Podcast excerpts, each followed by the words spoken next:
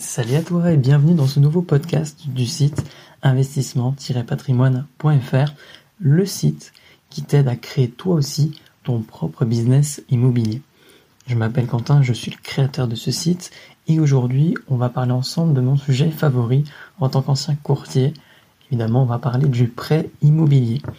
Je t'invite juste avant à télécharger ton pack de bienvenue offert contenant notamment une formation vidéo complète pour acheter toi aussi ton premier bien immobilier. Toutes les étapes à suivre y sont détaillées. Tu trouveras également un simulateur te permettant de calculer en moins de 3 minutes si le bien que tu vises est une bonne affaire ou non. Tu retrouves le lien ci-dessous dans la barre de description ou directement sur le site investissement-patrimoine.fr. Alors, alors, lorsque tu veux acheter un bien immobilier, que ce soit une résidence principale, euh, du locatif ou même une résidence secondaire, tout le monde va finalement te dire de négocier au maximum ton prêt immobilier. Et finalement, il faut faire attention avec ce, raisonnement. Parce que c'est toi qui es demandeur. Donc tu n'es pas forcément en position de force. Donc faut pas non plus abuser dans la négociation pour au final avoir un refus.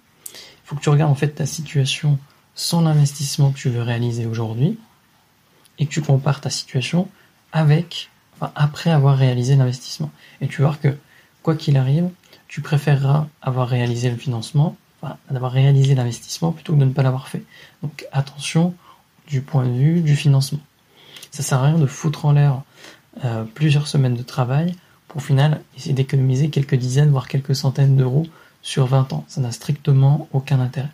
Donc, je t'invite toujours à te mettre euh, à la place du conseiller bancaire, est-ce que toi, à sa place, tu, aurais envie de travailler avec quelqu'un qui ne veut pas te payer, par exemple, qui ne souhaite pas te faire de business avec toi, qui voudrait pas domicilier ses revenus, ou pire, euh, qui serait prêt à stopper un dossier en cours de traitement depuis plusieurs semaines pour juste 0,10 points de taux de différence? Est-ce que franchement, tu auras envie de bosser avec cette personne-là?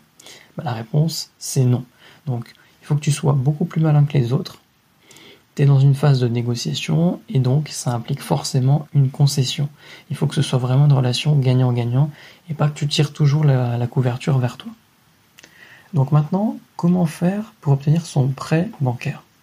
On va voir dans ce podcast 7 conseils justement pour faciliter l'obtention de son prêt. Le premier conseil, c'est de prendre la main sur ses finances. Il faut vraiment que quand le banquier regarde euh, tes relevés de compte, qu'il ait vraiment une situation claire et qu'il comprenne où tu vas. Et surtout que toi, tu arrives à montrer à travers ces, bah, tout simplement ces relevés de compte que tu sais parfaitement gérer ton budget, qu'il n'y a pas d'écart et que voilà, tu as un découvert mais tu l'utilises pas par exemple, typiquement. Et le deuxième point, il, il arrive, c'est à peu près, on va dire que c'est un point qui est complémentaire avec le premier, c'est que tu dois montrer que tu arrives à épargner. Donc tu sais gérer tes finances dans un premier temps et dans un deuxième temps, tu arrives à épargner. Et surtout, il faut le mettre en avant. Quand tu fais un virement, par exemple, sur une assurance vie, un PEA ou de l'épargne disponible comme le livret A, tu vas toujours marquer virement épargne, par exemple. Et tu les surlignes tu donnes les documents au banquier. Il va voir que tous les mois, tu arrives à épargner cette somme. Donc, concrètement, si demain cette somme elle est allouée à un budget, euh, à un prêt plutôt, bah, toi de toute façon tu la mets déjà de côté, donc ça ne changera rien au quotidien. Donc si tu es chaud au niveau du taux d'endettement, bah, le banquier peut pousser en disant bah, de toute façon le client il épargne déjà cette somme, donc lui ça ne lui changera rien au niveau de son quotidien. Donc vraiment c'est hyper important, prends la main sur tes finances, premier point, et épargne en le mettant en avant, deuxième point. La troisième chose, c'est de présenter un dossier qui est très simple à la banque pour que tout soit le plus clair possible. Ça sert à rien de venir avec un PowerPoint avec 50 diapositives, un dossier de 250 pages sur euh, le marché immobilier local. Non, tu viens quelque chose de simple, de très concret, de concis. De toute manière, le banquier, lui, quand il va devoir défendre ton projet, soit au niveau de sa direction, soit au niveau du comité de crédit, il n'aura pas l'occasion de, présenter un, PowerPoint de 50 diapositives.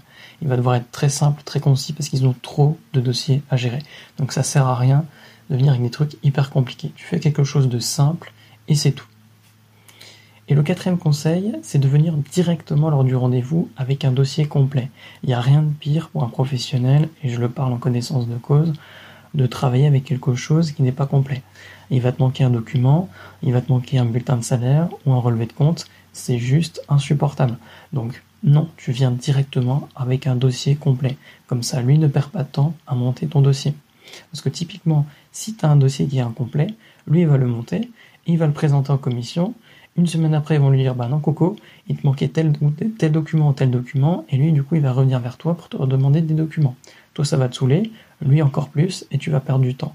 Donc non, tu viens directement avec un dossier complet. Le cinquième point, c'est de mettre en avant que tu veux faire du business avec le conseiller sur le long terme. Euh, le conseiller, il faut qu'il gagne sa croûte également. Euh, t'es pas là juste pour venir faire un prêt immobilier, tu es là pour mettre en place une relation sur le long terme. Comme ça, le conseiller va financer ce projet-là, il t'accompagnera sur un deuxième, un troisième, peut-être qu'à un moment donné il sera bloqué, mais il t'aura au moins permis de passer la deuxième vitesse et d'aller plus loin dans ton business immobilier. Donc super important, tu viens avec une mentalité comme quoi tu veux faire du business avec lui. T'es pas là juste pour profiter de son prêt immobilier. Le sixième point, c'est de se finalement s'adapter à son interlocuteur.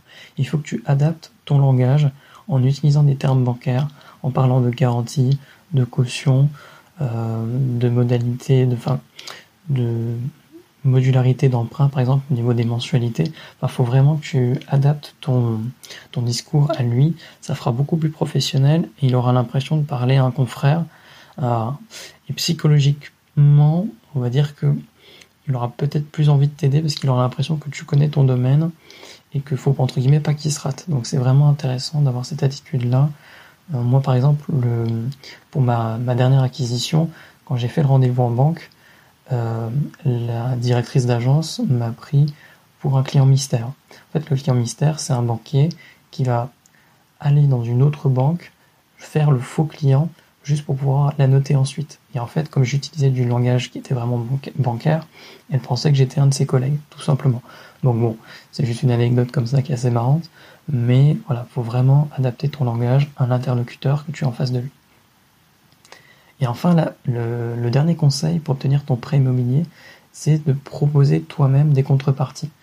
Euh, le banquier va souvent te demander de domicilier tes revenus, tu peux également lui demander si lui, par exemple sur ses objectifs, est-ce qu'il est en retard, est-ce qu'il en avance, est-ce qu'il a besoin de faire de la collecte en épargne, est-ce qu'il a besoin d'ouvrir des multirisques habitations, par exemple? Enfin, vraiment lui proposer des trucs pour que lui, il se dise, ok, eux, ils vont m'aider à faire mes objectifs, donc je vais donner mon maximum pour que le dossier passe. Il faut vraiment faire du business. un peu que ça rejoint le cinquième point qu'on avait vu, mais c'est ça. Il faut vraiment que tu fasses du business avec lui. C'est hyper important. Donc, avec ces conseils, euh, tu vas voir que la relation avec le conseiller bancaire va évoluer et elle évoluera dans le bon sens puisque tu vas maximiser tes chances d'obtenir le fameux Saint Graal, le fameux prêt immobilier qui va te permettre du coup d'exploser euh, tes résultats dans ton business immobilier. Je t'invite à me dire du coup dans les commentaires comment tu fais toi pour maximiser tes chances d'obtenir ton prêt immobilier ou tout simplement pour quelles raisons tu ne l'as pas eu.